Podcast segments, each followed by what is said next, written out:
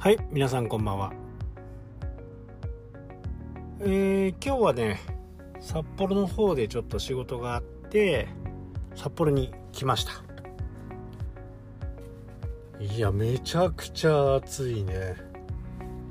びっくりしました。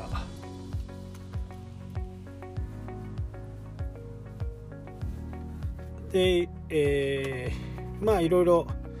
会社のね、えー、決算とかその辺を終わらせてあとは消費税払って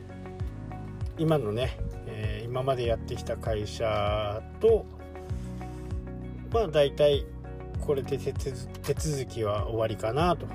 いうふうにね思います。まあ次なるね仕事をもう探しながら遊びも謳歌しながらね、え、やっていきたいなとは思います。でね、えー、今日税理士さんと社労士さんと打ち合わせをしてで、えー、社会保険とかはね、えー、もう一個の会社の方に移行してもらうというふうな形で、えー、話が進んでまあ、えー、社労士さん税理士さんの方はね今までもずっと2社とも見てもらってるんでまあすんなりえ、行ったというふうなね、えー、話ですね。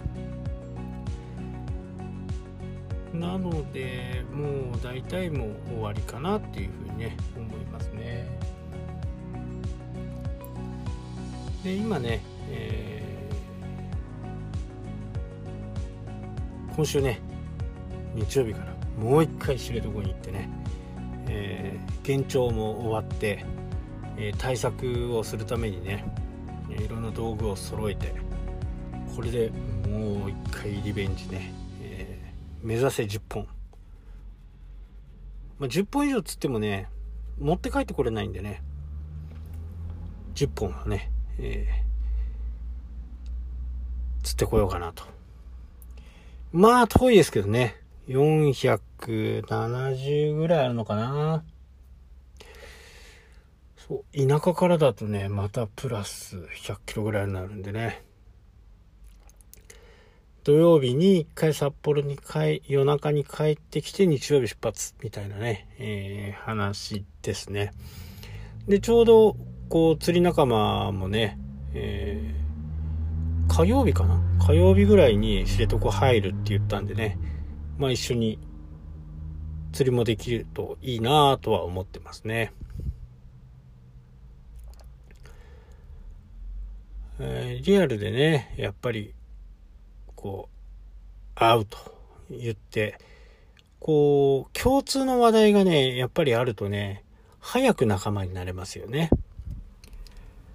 で、前からね、僕も、こう、き、僕のセミナーとか、ね、聞いたことある人だとわかると思うんですけど、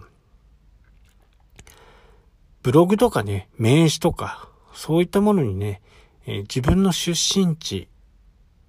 と趣味、遊びでも何でもいいですからね。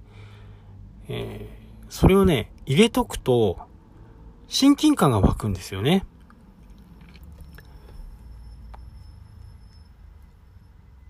やっぱり釣りという共通のものからね、え、そこからやっぱり仲良くなるのが早いんですよ。一般的に、こう、会社とかね、えー、異業者交流会とか、そういったところに行くと、まあ、この人どんな人なんだろうっていうね、ちょっとこう、警戒した感じでね、入っていくと思うんですけど、まあそういうのがもうないですよね。で、釣りの話から、まあ野球が好きだったら野球の話から、サッカーの話から。そういうところから入っていって、ところで、あなたってどんな仕事してんの？みたいな話になるわけですよ。ああ、実はこれこれこういうことやってますとかっていう風な形ですよね。で、えー、まあおかげさまでね、えー、本もね、5冊ぐらい出てるんで、本も書いてたんです、みたいな話をするとね、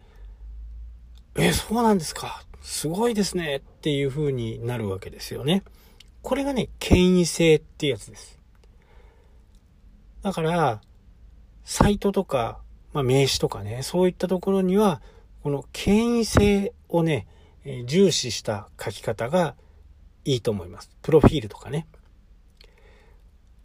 一般的に私たちが、まあ僕がね、えー、大卒で入った時とかは、絶対タブーだったわけですよね。そんな遊びのことをね、名刺に書くなんて、まあ会社も許してくれないと思うし、ただ、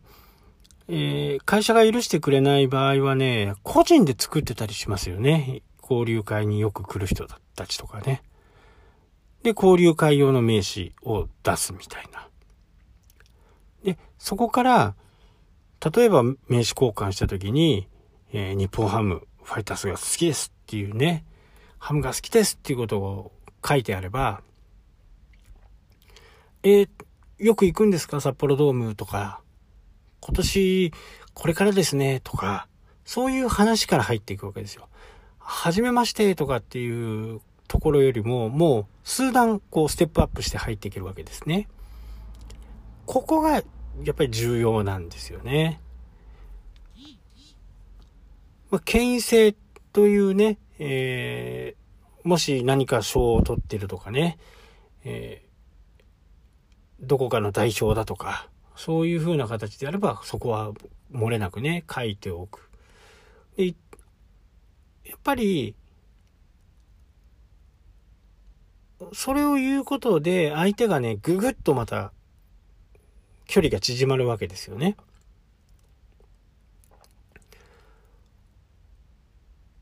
なので、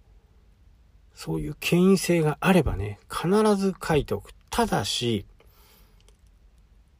いっぱい資格を持っててね、その、資格をダーッと書いちゃうと、これはまたちょっと話が別になってくるんですね。何やってるのかわかんない人だっていう風になっちゃうと、これはちょっとまたなので、自分が売りたいものとか、そういったものの権威性を書いておくというふうなことがね、いいと思います。はい、というわけでね、今日はこの辺で終わりたいと思います。それではまた。したっけ？